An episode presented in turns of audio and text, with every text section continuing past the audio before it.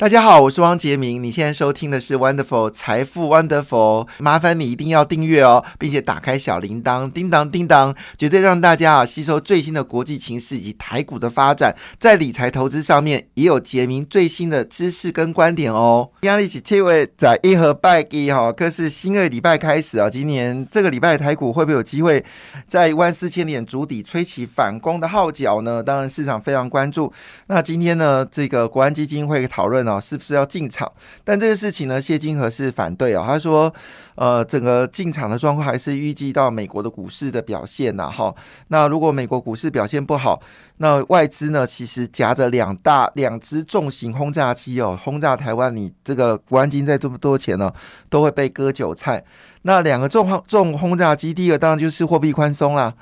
那因为量化宽松关系呢，其实美国印了就是七兆美金的资金哦，那个资金在全世界摇摇波呀，所以呢，这个钱呢其实太热了，所以换个角度来说，正好美国要抽资金，所以这些资金呢要赶快就是赎回，然后呃回去还钱哦，因为美国在这样做做这个紧缩货币的政策，所以过去所传产的呃就是所放出来资金呢势必要回收。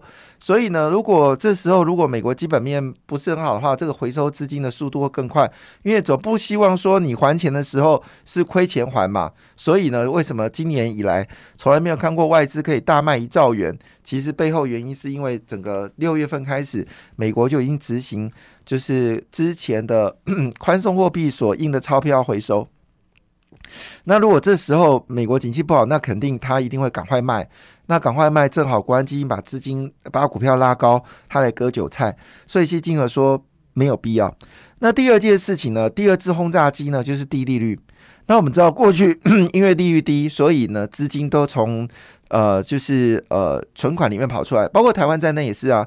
去年台股这一波从二零二一年八千八百点涨了一万点之后。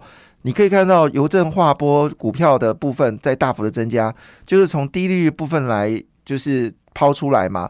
那现在利率走高啊，然后股票市场如果不好，值率也没那么漂亮的话，那资金就很明显的回流到这个存款嘛。像最近呃各个银行都推出美元的存款呢，据了解非常得到市场的青睐。所以换个角度来说，如果有些人认为说台股没有吸引力，加上美国股市不好，他一定肯定在全球赎回钱嘛？因为美国的债券的利率变高了，现在美国十年期利率已经到三点二个百分点，很多的股票值率不到三点二的时候，可能优先就被割掉了。那换个角度来说，国安基金这时候把资金抛进来，正好让这些存款户从台湾取得不错的钱回去放在他们的债券市场，所以。基金额是说没有必要国安基金出现，焦点还是在美国的景气。如果美国景气好，台股自然就好。美国呃这些人也不用急着赎回，所以他奉劝国安基金根本就不需要进场。好，所以今天有这个讯息。那当然有些期待，所以上礼拜四、礼拜五股票市场都有上涨。两则新闻哦，第一个是 iPhone 14的价格可能要出炉了。那现在呃，因为时序到七月份了。也就是说呢，各个 iPhone 14的工厂就要开始进行来做生产。那因为这次的 iPhone 14呢，可能有一些新的技术，包括供应链价格都在上涨，所以苹果这次推出手机呢，预计会调高一百块美金哦。但是呢，市场预估啊，iPhone 14的销售量呢，应该会比 iPhone 13更多哈。那因为主要是它刘海什么都拿掉了，好，到底有多么神奇哦？可能要等到 iPhone 14出来才知道。另外一个无关无关股票的事情，但也跟股票有关哦，就是乌克兰军队呢已经正式要反攻赫尔赫尔松哦。那这个乌克兰副总理呢就敦促哦平民赶快撤离，特别是哦如果你家附近呢是有俄罗斯的驻军所在，甚至弹药库或是石油的一个呃一个所在地哦，小心会有炮击。那现在已经看到画面哦，就是乌克兰呢把这个重。重装备的军事卡车呢，开始一步步的往南部来布局，所以赫尔松大战呢，可能随时都会爆发哦。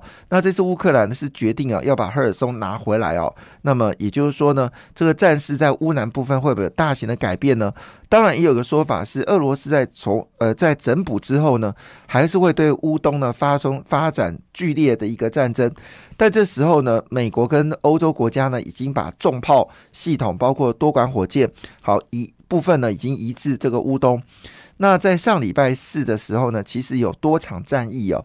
那乌克兰的军队呢，都成功的阻挡俄罗斯的攻击，甚至呢，把后方的弹药库呢，直接给给轰掉、K 掉、KO 掉。所以呢，这场战争会不会在七月份有转折呢？英国是预测哦，七月份呢是乌克兰对俄罗斯的转折点。目前到现在的发展看起来。也真的好像是朝这个方向进行，诶，好，就是七月份，好，这个乌克兰会展开绝地大反攻，那这个战争呢，应该不会拖到年底哦，这是英国的这个看法。好，那当然这部分对股票市场有些影响，但是就在当下，全世界包括了大豆、小麦、玉米的价格已经开始回跌，铜、铁、镍、锌。好，这个铁矿砂价格呢也开始修正，那整个商品物价指数啊，就是 CRB 哦，其实已经回到了三月初的价格。好，这一波已经回来。另外一部分呢，就是有关塞港的问题。那我们知道，其实这一波有两个很特别的事件，以前没有发生过的，就是呢，汽车晶片突然之间急缺。好，这以前没有没有发生过的。第二件事情呢，就是。货柜轮的报价呢，就是翻了十倍啊！这也是以前没有发生的事情。那当然背后的理由就是因为，好，来自于就是美国塞港。好，那因为船只在海面上停泊时间变久了，所以呢，货柜价格就会上升。好，那因为停滞够久，所以市场就缺货柜轮，所以在之前货柜轮价格大上涨。但最近的美西报价已经连四周下滑，而且跌幅是越来越重。虽然呢，整个长荣、阳明还有万海都公布不错的财报，但市场认为呢，美国的港口的运输的这个这个价格呢，应该会回跌，而且呢，压力会变减轻。对于美国的物价来说呢，是有舒缓的状况。好，所以这是一个非常重要讯息，也是一件好消息哦。所以现在不论是所谓的 CRB 原物料报价，或者是货柜人报价呢，其实都在走低的状况之下，估计。估计美国五月跟六月呢，应该是这次物价的高峰期。好，物价的高峰期，从经济学的理论来说，升息会降低需求。当需求降低的时候，产出就会下降，产出会下降呢，价格就自然会下滑。好，所以这是经济学的总体经济学最基本的概念。哈，就是再说一遍，当你升息的时候呢，你总体的需求曲线呢就会下滑。当需求曲线下滑。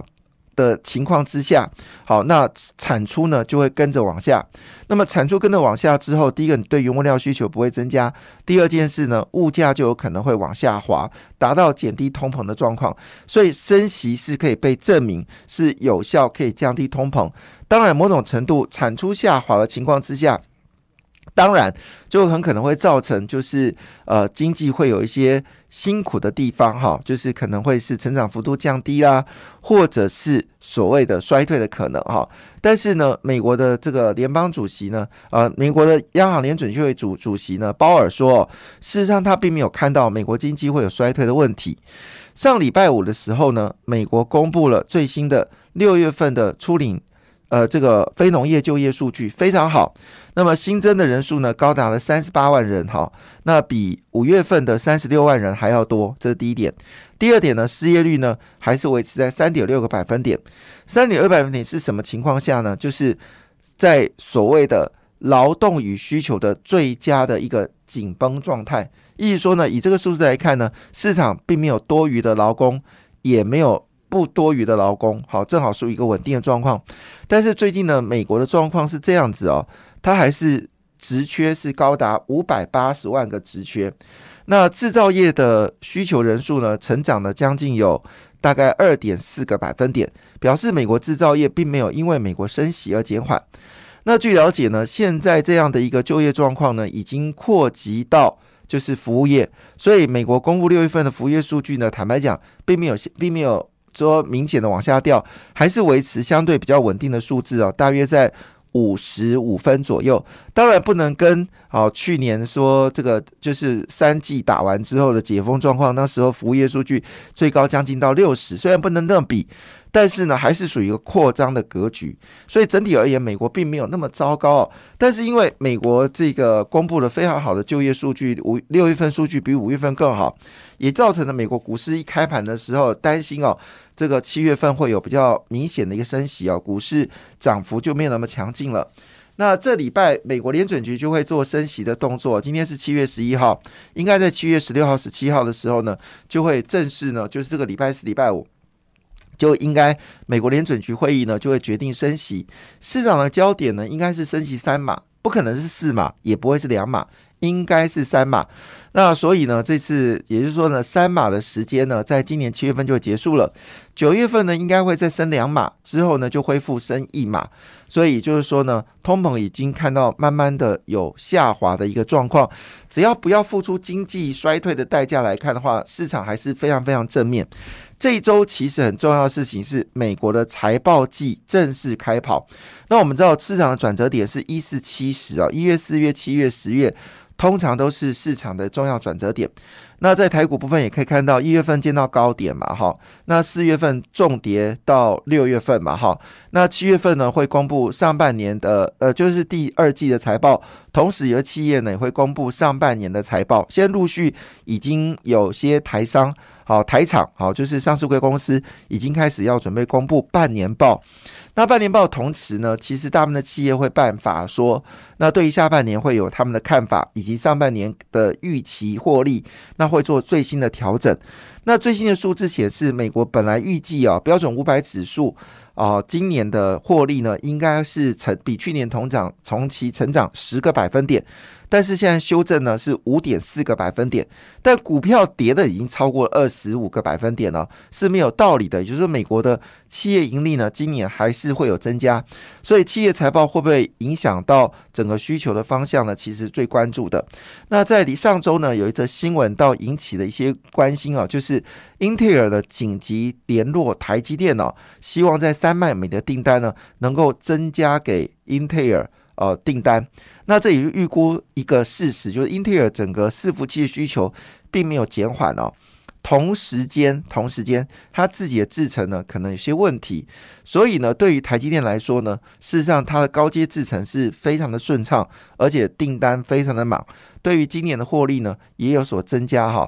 虽然三月份的营收成长幅度大概只有跟去年比，大概就只有不到三成，但整体而言呢，还是一个属于高速成长的状况。那也就是说呢。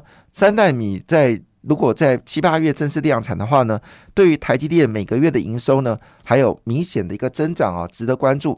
那当然更不用说八月份开始啊，其实七月份开始就要替苹果代工呃笔电的这个笔电的这个 CPU 好，那也要去帮这个手机的这个 CPU 呢，也开始要就是中央控制器呢，也开始要生产。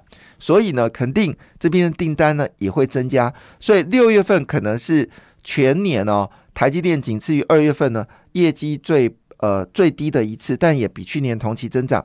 下半年开始呢，火力全开哦，所以关注就在礼拜四。礼拜四呢，台积电呢要公布法说会，而且是它第二季的财报要出炉。所以呢，换个角度来说，台积电跟大力光呢在礼拜四会公布财报，可能会有些好消息。那我们再回来全球的股市市场啊，其实焦点在东协。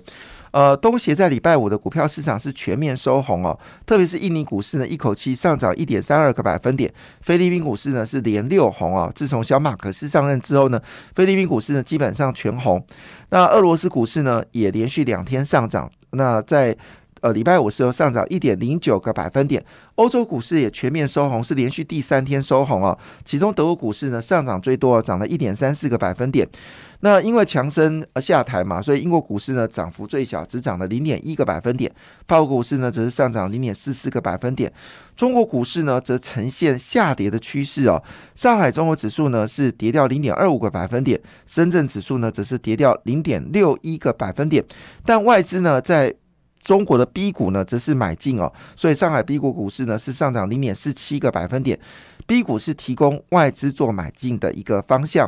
那日本股市本来是开高，后来发生安倍被刺杀之后呢，最后只涨了零点一个百分点。但是韩国股市呢，只是上涨零点七个百分点。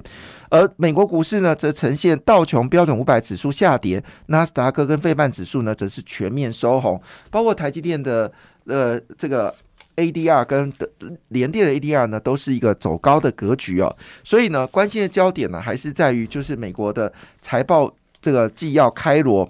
那以目前为止呢，事实上最近有几个重要消息哦。第一个消息当然是有关美国会升三码的状况。